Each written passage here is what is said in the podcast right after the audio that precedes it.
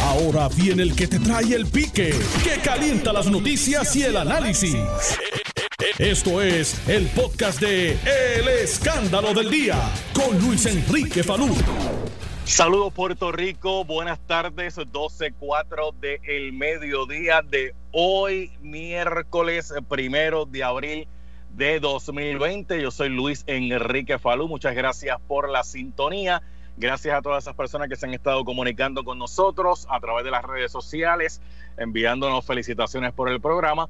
Recuerden que en Facebook nos siguen a través del pique de Falú. Ahí usted le da like o me gusta a la página, dependiendo la configuración que usted tenga de idioma. Y por ahí nos puede hacer llegar sus preguntas, sus comentarios, sus dudas en el muro para nosotros compartirla aquí en el programa o a través de Twitter, arroba Luis Enrique Falú. Gracias por la sintonía. Gente, hoy es bien importante que usted, si no tiene que estar en la calle, no lo esté solamente pueden salir en el día de hoy a la calle los números de tablilla que terminan en par, sino eh, usted manténgase en su hogar. Bien importante que se mantenga en su hogar para evitar la propagación de este virus. Mientras yo estoy dialogando con ustedes aquí al aire a las 2 y 5 del mediodía, sigue saliendo información referente eh, a noticias falsas.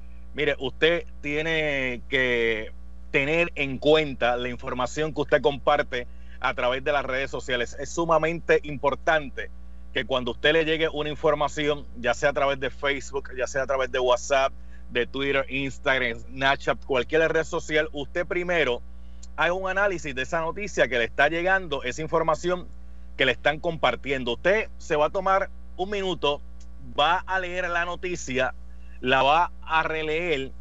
Si le hace sentido, antes de compartirla, usted va a buscar esa misma información en otras fuentes para corroborar la misma. Si la información no le hace sentido, mire, no la, no la pase para adelante.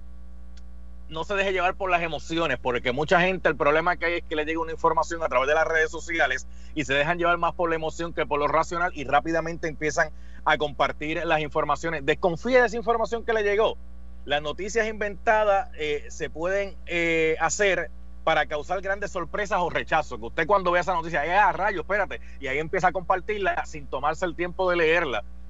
Mire, confirme alguna convicción que ya tenía. Si usted tiene una convicción, es probable que la noticia que le mando usted la quiera compartir. Pero antes de eso, antes de eso, es bien importante que usted investigue antes de compartir cualquier información que le llegue. Y eso es fácil, usted puede ir a cualquier motor de búsqueda, ya sea Google, ya sea el de Yahoo, el portal de búsqueda que a usted le gusta, usted coloca la misma información y verifica si aparecen otros portales de seriedad, de medios oficiales. Ahí usted va a saber si la noticia es cierta o si la noticia carece de veracidad. La noticia está pidiendo que creas en ella o muestra por qué desconfiar. Y cuando la noticia te pide de entrada que creas en ella, lo que te está pidiendo es que tú la compartas. Mire, muchas noticias fake tienen parte en el mismo eh, proceder de la noticia de algo que puede ser cierto. Porque ese es el gancho para que usted crea la noticia. Pero si usted la lee en su totalidad, usted se va a percatar de que no necesariamente ese gancho, que puede ser cierto, comprueba todo lo demás que dice la información.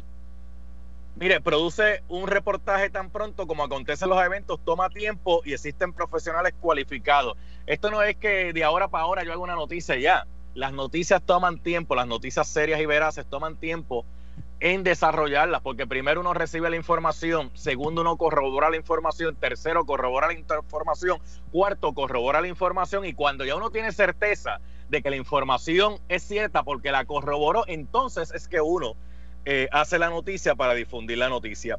Averigüe la fuente, siempre es bien importante. Si usted le llega una cadena de WhatsApp que usted no conoce la autoría o sin enlace, desconfíe antes de compartir esa noticia. Si la noticia no tiene autoría, cuando usted lee la noticia en su totalidad, usted no ve que nadie está suscribiendo esa noticia.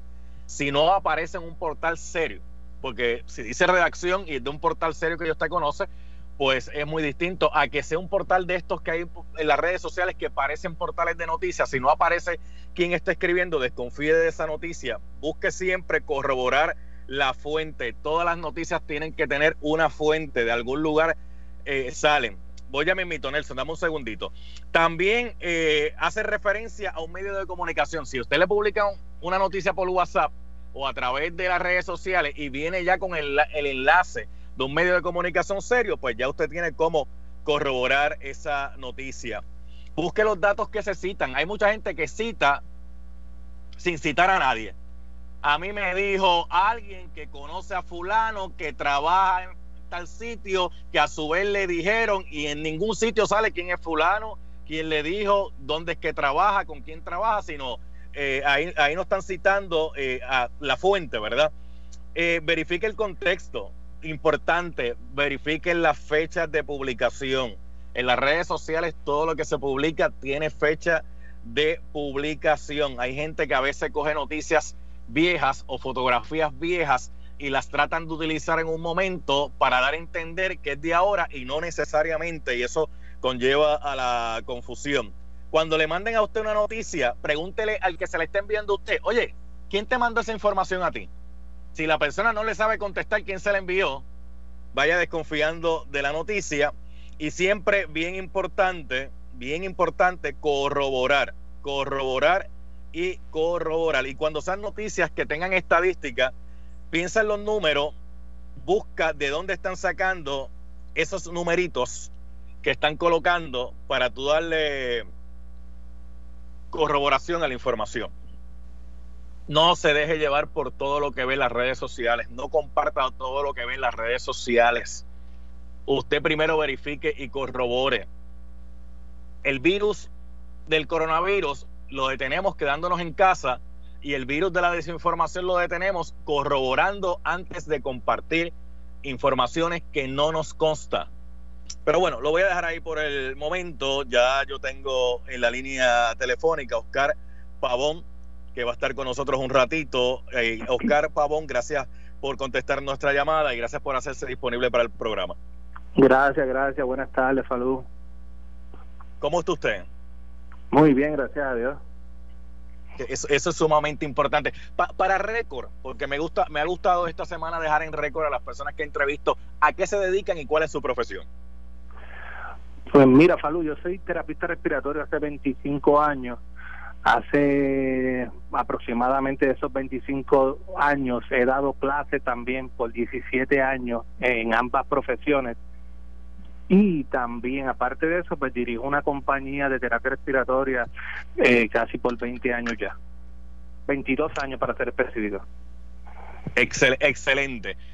Tengo entendido, y usted me corrobora el dato, que usted conoció a la persona que lamentablemente falleció de coronavirus, eh, una terapista. Sí, sí, ella, ella tomó los repasos de revalida conmigo y aparte de eso trabajó en el hospital del maestro hace ya varios años conmigo, bajo la compañía. O sea, que usted conoció a esta persona y le tomó por sorpresa que haya que lamentablemente haya fallecido.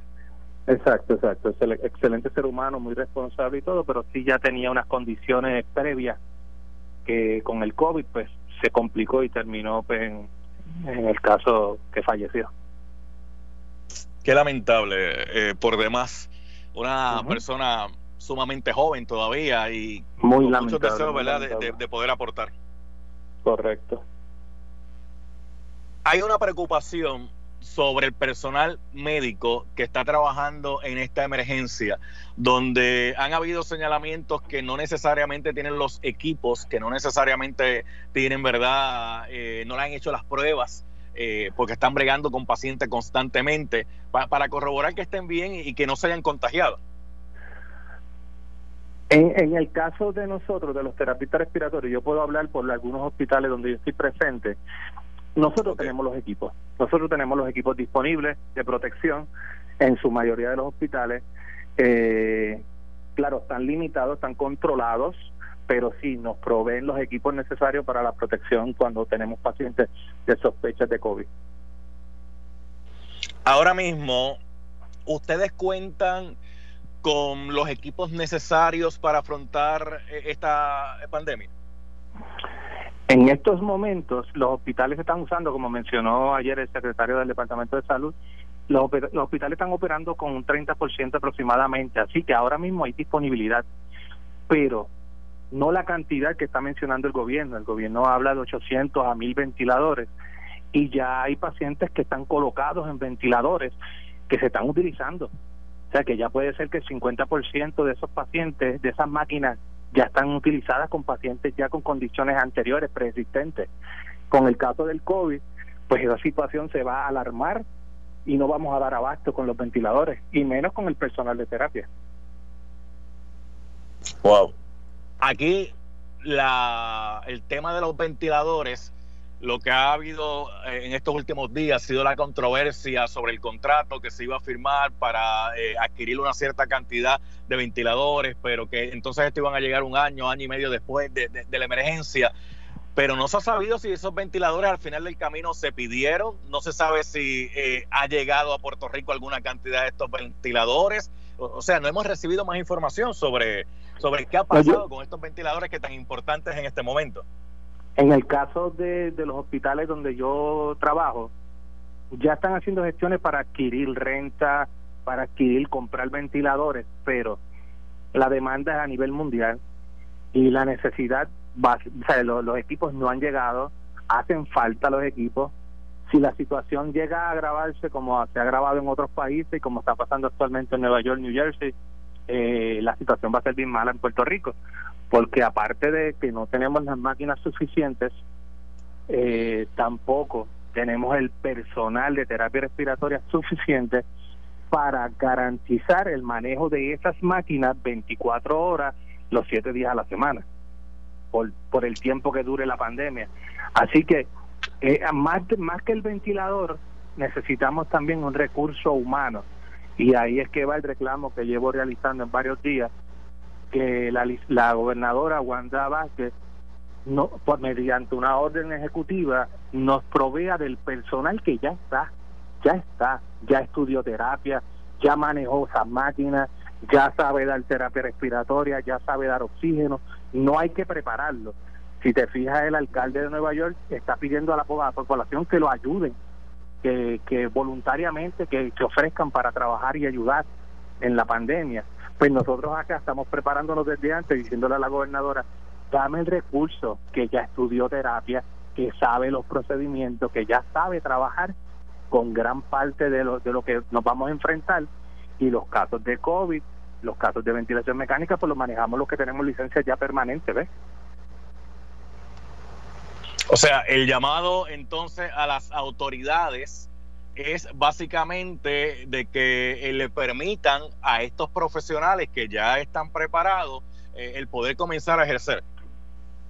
Mm, e, sería sería a través de una una, una licencia eh, una, una extensión a la licencia porque lo que te estoy hablando son terapistas que ya se les venció sus licencias provisionales y no tuvieron éxito en la reválida. Pues entonces esos terapistas le estoy solicitando a la gobernadora que se le dé una extensión de licencia, puede ser por seis meses, puede ser por un año, para que nos ayuden en la situación. Por ahora no lo necesitamos a ninguno, pero nosotros somos aproximadamente 3.000 terapistas en Puerto Rico. De esos terapistas en Puerto Rico, de esos 3.000, muchos trabajan en enfermería, porque los terapistas han emigrado a enfermería. Otros dan clases, otros trabajan en equipo médico, home care, laboratorios del sueño con médicos, neumólogos, laboratorios de función pulmonar con médicos. Entonces, de ese 100% de los terapistas, quizá un 40% se dedica a otras cosas en la profesión. Aparte de eso, hay muchos terapistas que, aunque tienen sus licencias, prefieren trabajar en supermercados. Yo conozco una que trabaja en agricultura, conozco algunas que trabajan en un supermercado porque no quieren trabajar terapia por varias situaciones. Una, se exponen a enfermedades. Los turnos de dos de, de rotativos, los turnos de noche, pues prefieren trabajar cómodos, días de fiestas en sus casas, cómodos, ¿ve? o se van a enfermería donde casi triplican la cantidad que ganan en terapia respiratoria. Sin embargo, el terapista respiratoria que estamos en la actualidad trabajando lo hacemos porque nos gusta, pero ganamos muchas veces de 7.25 a 9 pesos la hora nada más. No, en la ley no, no, no se nos cataloga como profesionales, se nos cataloga como obreros. Significa que, que somos un obrero más. No tenemos buenos beneficios, no tenemos un buen salario Eh, y para nosotros, eh, y ya basado en esta situación que te estoy expresando, nosotros trabajamos ya con una deficiencia en los departamentos. Hacemos turnos de 12 horas, hacemos turnos de 16 horas, hacemos turnos dobles. Y aún así, en ocasiones trabajamos sobrecargados. Y eso es sin el COVID, sin la pandemia del COVID. Gracias a Dios que en Puerto Rico las cosas se han hecho bien desde, desde, que empezó esta, pandemia, eh, manteniéndonos en los hogares, con la cuarentena que se, hizo inicialmente y ahora se extendió. Y eso ha permitido que en Puerto Rico todavía tengamos el control de la pandemia. Pero si esa situación se agrava en Puerto Rico, los terapistas respiratorios no van a dar abasto. También, como pasó con nuestra compañera, lamentablemente, nos podemos enfermar. Y al enfermarme yo, en este caso, todo el que tuvo eh, cercano a mí en el trabajo lo van a poner en, en cuarentena también. Así que si yo tuve contacto con seis terapistas en mi departamento, los seis nos tenemos que ir. Entonces los departamentos de nosotros son de 20 a 30 personas, 10 personas. Así que estaríamos déficit de servicio en todo lo que vayamos a hacer. La calidad se va a afectar, el servicio se va a afectar, el manejo de los ventiladores se va a afectar, todo, todo, todo se va a afectar. Bueno, yo le agradezco a Oscar Pavón Rodríguez el haber estado un ratito con nosotros, pero antes que eh, terminemos esta, esta charla, se está recomendando ahora por el Tax Force de Fortaleza la utilización de mascarilla eh, eh, a los ciudadanos para evitar que se puedan contagiar con este virus, con este virus. Pero yo le quiero preguntar a usted esto porque todo el mundo ha comenzado a hacer sus mascarillas con el material que tienen, pero no necesariamente todas las mascarillas eh, van a funcionar para eh, bregar con este virus. Yo lo que pienso es que peor es nada. Es peor que una persona esté tosiendo, estornudando y no tenga nada en la cara. Yo prefiero que sí, todo toda la población utilice mascarilla, todo el que tenga mascarilla quirúrgica, o de tela, es importante que la utilicen en todo momento, pero lo más importante aquí es el lavado de manos en todo momento. Saliste, tocaste la cerradura, lávate las manos, tocaste un tubo, lávate las manos, tocaste, fuiste a hacer compras, lávate las manos, eso es lo más importante. Y la mascarilla, pues claro, ayuda en algún por ciento, pero ayuda. Muy bien, Oscar eh, Pavón Rodríguez, gracias por haber estado un ratito con nosotros en el programa. Eh, y gracias, que lo, lo, contactamos bien tarde a través de, este Messenger para poderlo tener en, el día de hoy. Yo, yo mandé el mensaje y dije, me contestará mañana, pero inmediatamente lo hizo. Gracias a un millón. Muchas gracias, Palú, muy amable.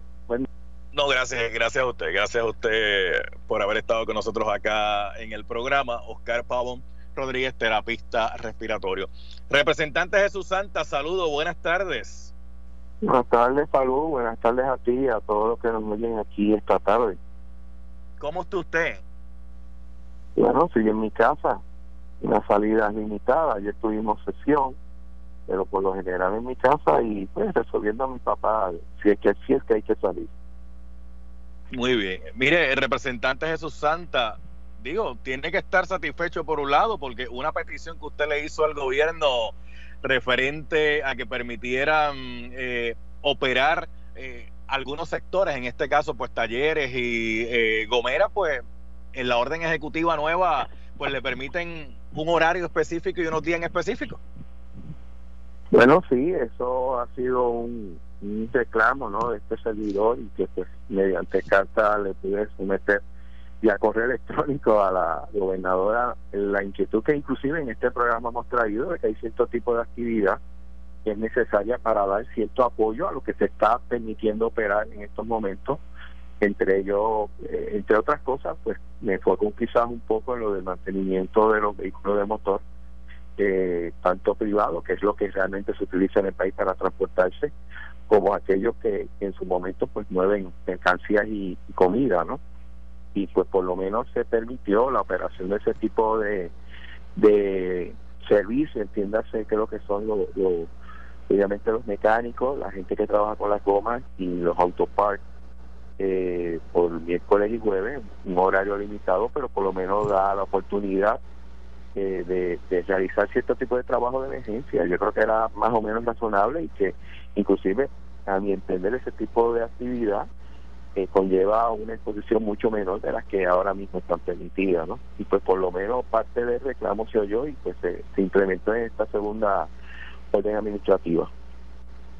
Representante Jesús Santa, ¿desde cuándo estoy hablando de llevar a cabo el contact tracing, llevar a cabo ese cernimiento de pues las personas que pudieron haber estado expuestos eh, a un positivo del coronavirus? Era, eh, siendo justo con la verdad, yo creo que te llevas al menos, si no decir dos meses, desde que casi conocemos de esta enfermedad partiendo desde, desde China. O sea, yo creo que desde, si no mal recuerdo, por lo menos finales de enero, quizás principios de febrero, tú has traído eso en el programa. Inclusive en el programa pasado te habías traído de, que eh, se indicaba que no se le estaba dando seguimiento a los casos y yo planteé que yo esperara que lo que tú decías no fuera correcto, porque lo más lógico es que cuando tú, tú encuentres un positivo es por lo menos cada día o cada dos días, por lo menos llamarlo, por no decir otra cosa, ¿no? Y darle seguimiento. Y entiendo que es esta semana que se va a comenzar con eso. Que bueno que se empieza con esta semana, pero se debe haber comenzado, honestamente, y como tú lo has planteado anteriormente, el paciente número uno, Todavía hay una pregunta que el Estado no ha respondido y lo voy a hacer nuevamente aquí por si alguien se la, quiere llevar al Estado, es la siguiente. Todos entendemos que un paciente que da positivo de coronavirus lo aíslan, pero lo aíslan si la persona ya estaba en el hospital. Pero ha habido algún positivo de, de coronavirus que lo que le han dicho es vete a tu casa y mantente en aislamiento en tu casa, como ha pasado en otras jurisdicciones, para eh, no ocupar o no llenar la capacidad de, del hospital? Bueno, esa información, lamentablemente el gobierno sigue fallando en cuestión de, de, manejar la información, la mayor información posible al público. Eh, yo no la tengo, pero la lógica me dice si se siguen los protocolos de otros países, o, diría yo, de todos los países, es que aquellas personas que han dado positivos al coronavirus o al COVID-19, como se le llama ahora, eh, si no refleja síntomas para no saturar las camas o los espacios en los hospitales, se le indica que se vaya a su casa y que pase su cuarentena en la casa.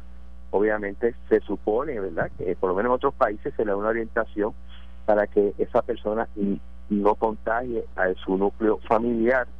Y en otros países, ya sea mediante visitas, del, de, ellos le llaman la sanidad, el grupo de sanidad, que no es otra cuestión de salud, o inclusive de seguridad, se le visita o se le llama para darle seguimiento a su condición. Honestamente y, de, una forma muy seria esperaba que ese proceso que se sigue en otros países eh, también se siguiera aquí y, para mí fue sorpresa eh, que, eso se va a empezar y que ahora, después que hay casi 300 casos, o sea, yo yo me, me, parece que como que eh, se le fue la, la ¿no? Déjeme hacer la pausa, representante Jesús Santa. Usted es representante de Caguas y... Y Gurabo. Y Gurabo. Por poco está bien cerquita de San Lorenzo. Eh, bueno, soy natural de ahí, estoy ahí al lado. Por eso, por eso, pero eh, los, pueblos que eh, ahora mismo usted representa son Caguas y Gurabo, bien cerquita de San Lorenzo. Mire, para entrar a San Lorenzo ahora va, va, a tener que utilizar el pasaporte porque el alcalde dice que va a cerrar eh, el pueblo tiene 14 entradas, él dice que va a cerrar el 13. Estás escuchando el podcast de Noti1, el escándalo del día, con Luis Enrique Falú. Estamos de regreso en el escándalo del día. Yo soy Luis Enrique Falú. Gracias por estar con nosotros. Tengo al representante Jesús Santa conmigo en línea telefónica, el representante José Enrique Quiquito Meléndez, eh, a quien le damos la bienvenida, representante. Saludos a ti, saludos al compañero y a todos los que escuchan le envié a ambos a través de mensaje de texto, porque estamos en distanciamiento social. Yo estoy en Carolina, el representante Jesús Santa está en Cagua, el representante Quiquito eh, Meléndez está en Guaynabo, es así, ¿verdad? Así es. Ok, le envié a través de mensaje de texto un documento, un documento bien interesante, porque esto es del municipio de San Lorenzo, donde el alcalde está eh, dando las siguientes instrucciones 31 de marzo de 2020, honorable yo José R. Román Abreu, alcalde, al señor Reinaldo Alberio, comisionado de la Policía Municipal, cierre de carretera municipio de San Lorenzo. Carreteras estatales, acceso controlado, la carretera 203 hacia Gurabo, la carretera 183 hacia Caguas, la carretera 183 hacia Las Piedras, carretera 181 hacia Patillas, carreteras estatales cerradas, la carretera 181 hacia, hacia Gurabo, la carretera 917 hacia Junco, la carretera 928 hacia Junco, la 929, la 917 hacia Junco, la 902 hacia Yabucoa, la 9920 hacia Yabucoa, la 7740 hacia Patilla, la 765 hacia Cagua y la 788 hacia Cagua. Carreteras municipales cerradas, la Loma de Federico hacia Cagua, los cruces hacia Cagua, la Loma del Viento hacia Cagua y la quebrada Arenas hacia Yabucoa por Cayo Félix. A ver, representante Jesús Santos, usted que está más cerquita de San Lorenzo, ¿qué, le parece esa determinación del señor alcalde de cerrar eh, de 14 entradas, prácticamente cierra 10? Pues mira, lo, lo que he visto por el correo eléctrico o el texto que tú enviaste sobre las carreteras, obviamente yo conozco bastante bien el pueblo de San Lorenzo, lo que ha hecho el, alcalde eh, o intenta hacer es cerrar el tráfico en aquellas carreteras de menos tráfico y que por una inquietud que él tiene, que él indica que mucha gente quizás utilizando esos tramos que son más rurales y que la gente posiblemente los utiliza para tratar de evadir la orden administrativa de no de no tener tránsito o el tránsito limitado, pues ha querido cerrar ese ese número de carreteras y deja las principales abiertas. Obviamente no cierra completamente el pueblo de San Lorenzo, deja lo que uno llama la 203, que es la carretera que lleva del pueblo de San Lorenzo hacia la, la 30, obviamente el acceso de la 183 tanto hacia Las Piedras y hacia Caguas, y la 181 hacia el sur, que es hacia Patilla. Son las cuatro eh, salidas principales que tiene el municipio de San Lorenzo a otros municipios, pero entonces aquellas arterias de, o aquellas carreteras que también tienen acceso a Caguas, a Duragua, a Junco, eh, la cierra para tener mejor control del tráfico como tal.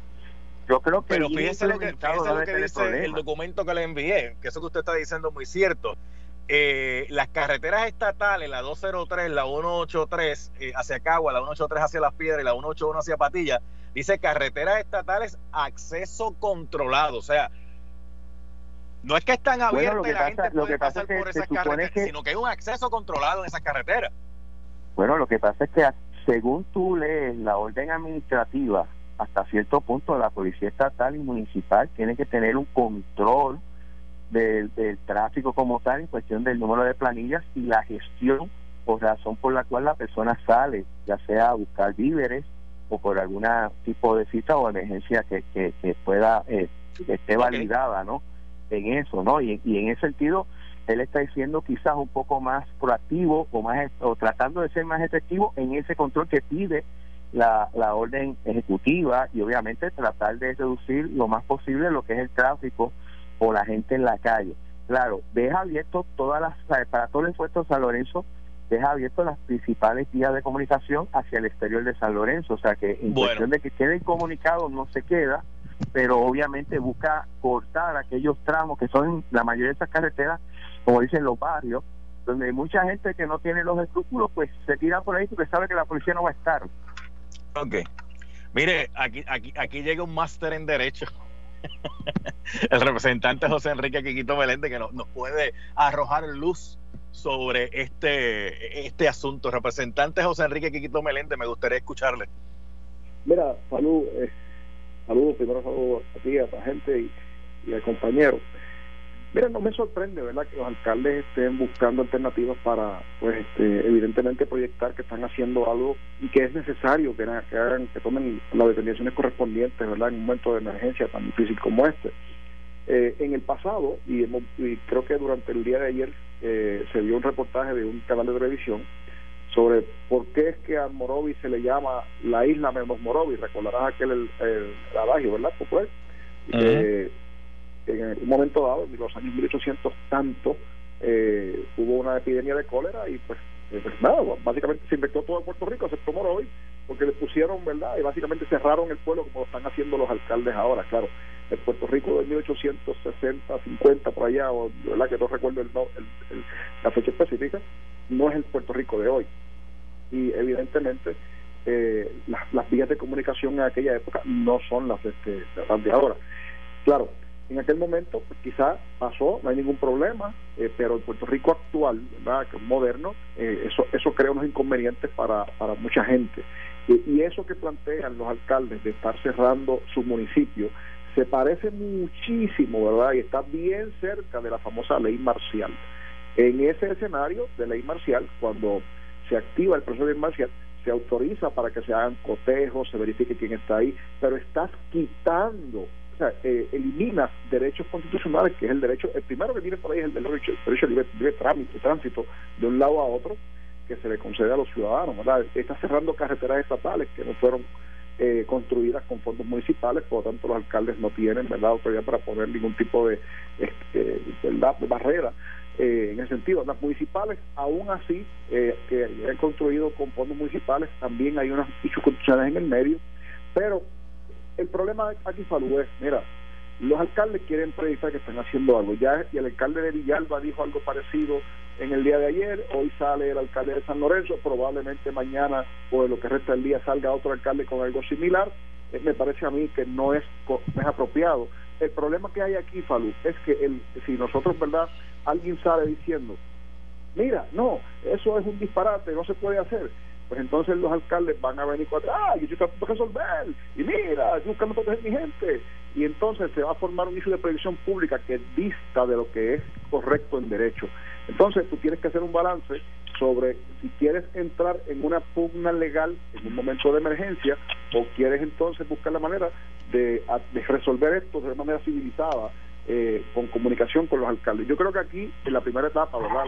Es, que eh, el departamento, o sea, el, en conjunto con el departamento de justicia, eh, tengan comunicación con estos alcaldes para que los orienten, porque de la única forma que se activa en Puerto Rico la ley marcial, que es lo más que parecido, el mecanismo que puede entonces permitir que cosas como esas se hagan, es este por una determinación de la Asamblea Legislativa de Puerto Rico en cuyo caso eh, Jesús Santa y yo y los demás compañeros que estamos en la Cámara y en el Senado tendremos la oportunidad de hacer nuestras expresiones correspondientes y votar sobre si favorecemos o no favorecemos que se haga este asunto. Ok, antes, antes de pasar a un, tema, me gustaría tocar un poquito eso de la ley marcial, porque la constitución claramente especifica cuándo es que se puede eh, ejecutar una ley marcial no especifica que es en cualquier momento o cualquier tipo de emergencia. Hay, hay, unos puntos allí bien claros y establecidos de cómo se puede eh, llevar a cabo una ley marcial. Me, gustaría profundizar un poquito en eso antes de pasar al próximo tema. Mira, ese es un tema, eso, es un tema quizás que puede domina mejor, quizás Quiquito, porque obviamente he sido derecho, yo soy ingeniero, pero quiero traer un punto sobre lo que se discutió anteriormente. Prácticamente se ha criticado mucho la orden ejecutiva porque literalmente limita lo que es la libertad de movimiento de, las personas. O sea, y los alcaldes están tomando acción porque el gobierno central no la toma. Pero ahora mismo salió el, el reporte de la cantidad de muestras que se han tomado de aquellos que son positivos y que lamentablemente han muerto. Si te das cuenta, los laboratorios privados, que no son otra cosa que los municipios que han implementado procesos de muestreo para el coronavirus, son más las muestras que hacen esos laboratorios privados que el mismo laboratorio del Departamento de Salud.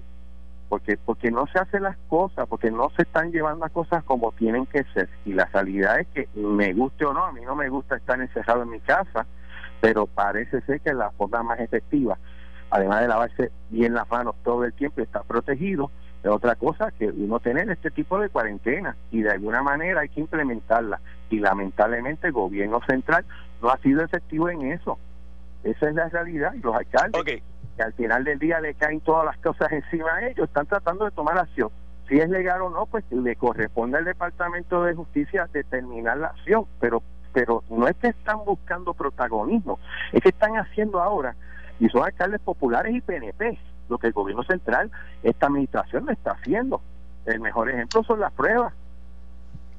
Quiquito Meléndez, representante. yo creo, yo creo que los alcaldes, ¿verdad?, están buscando alternativas. Yo creo que el gobierno estatal está tratando, ¿verdad?, este, de mantener un, un, proceso, ¿verdad?, este, durante esta emergencia lo más lo más este, transparente posible. Pero te tengo que decir que, mira, errores.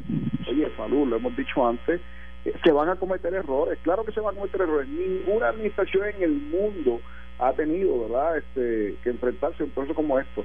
Lo que sí es importante es que lo que sea que vayamos a hacer, evitemos entrar en asuntos eh, políticos y personales de diferencias y que estemos buscando eh, conseguir alternativas de manera, eh, obviamente, lo más, lo más unidos posible, porque esto no, por casualidad del mundo, pues mira, el, en Puerto Rico ocurre esta pandemia en momentos donde estamos en un año electoral, como sucede en Washington y en otros países del mundo. Bueno, algunos sí, otros no, pero eh, evidentemente hay candidatos de oposición y eh, obviamente eh, criticando la respuesta gubernamental, el gobierno defendiéndose, pero si nos concentramos en eso, perdemos entonces vida.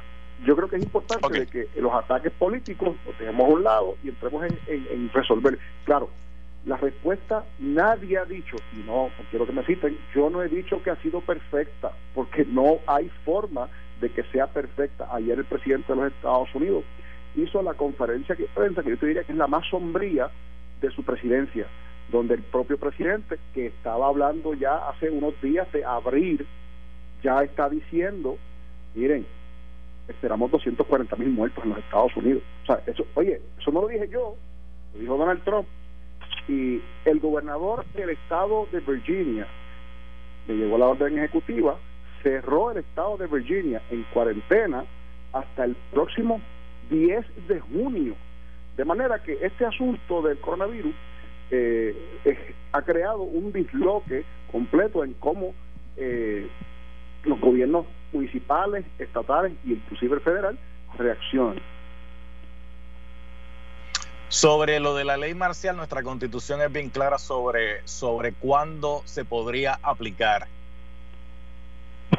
Sí, el, artículo, eh, creo que es el artículo 4, déjame ver si estoy claro. Artículo 4, sección, eh, sección 4, que está en las facultades del gobernador, eh, dice proclamar la ley marcial cuando la seguridad pública lo requiera en casos de rebelión, invasión o inminente peligro de ella.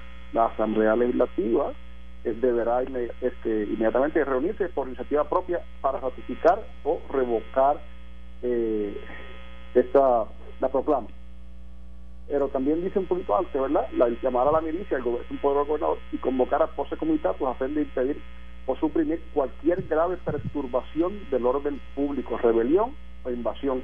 Así que, en esencia, ya sea a través del pose comitatus, eso es, un, es cuando tú eh, activas las Fuerzas Armadas para entonces este entrar en, eh, hacer labores civiles, eh, en, o, hace, o activas verdad la ley marcial, en ambos casos, al final del día, recae sobre la Asamblea Legislativa el poder para revisar, porque es importante, porque, porque es importante que la Asamblea Legislativa lo, lo, lo verifique, porque estaría, ¿verdad?, por una determinación del gobernante, a quien sea, eh, trastocando derechos fundamentales eh, como el derecho de movimiento, libertad de expresión, este, todo ese tipo de cosas. Hay en un el poder por excepción que tiene cualquier gobierno para manejar una emergencia es tan amplio que podría usarse a veces para abusar por ejemplo, hay, sitios en el mundo donde lo que se hacen es, pues mira, pues estos no van a salir, estos sí eh, estos se van a callar la boca, no van a decir nada, entonces crees una mordaza. Eh, y, no, y, eso no es lo que queremos en este momento. bueno, gracias, gracias representante José Enrique Quiquito Meléndez, gracias representante Jesús Santa por haber estado un ratito con nosotros acá en el programa como todos los miércoles. ¿ah? Sigan en sus hogares haciendo sus tareas, eh, manténganse en casa, bien importante, porque mientras uno se cuida, está cuidando a los demás. Gracias a ambos. Gracias. Gracias a ti. Igualmente esperamos que también tenga la relación y te cuide y que después salgamos de esto lo mejor posible, igual que a todo el país. Seguro, seguro que sí. Gracias a ambos. Bueno, son las 12.53. Usted recuerde que se puede mantener en contacto conmigo a través del pique de Falú en Facebook y en Twitter, arroba Luis Enrique Falú. Por ahí eh, nos mantenemos en contacto mientras esté esta situación de emergencia. Quédese en su casa, mire, quédese en su casa al usted quedarse en su casa, quien se está protegiendo es usted, no es más nadie. Esto es tan sencillo. Usted no quiere que el virus le dé el COVID-19, pues no se corra ningún riesgo. Quédese en su casa, usted se protege usted, protege a su familia y así protege también a los demás. E, e, esto fue el podcast de Noti1630, el escándalo del día con Luis Enrique Falú. Dale play a tu podcast favorito a través de Apple Podcasts, Spotify, Google Podcasts, Stitcher y notiuno.com.